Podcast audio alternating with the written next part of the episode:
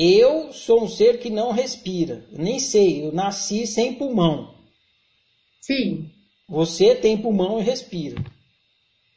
Você está com problema na respiração. Eu consigo te ajudar? Acho que não. Por que não? Porque você não vai saber o que eu estou passando. Exatamente.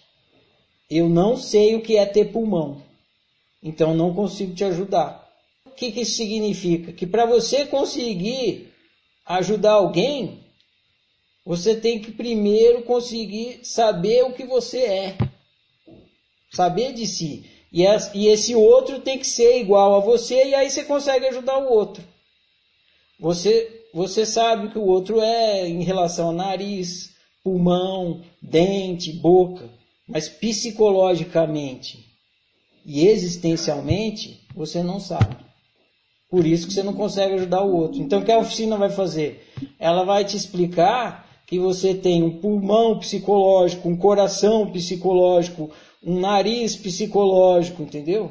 Vai te explicar como é que o pulmão psicológico funciona, o nariz psicológico funciona. Aí, a hora que você entender isso que você já tem, mas não sabia que tinha, ou seja, ignorava, só aí você consegue se ajudar e ajudar o outro.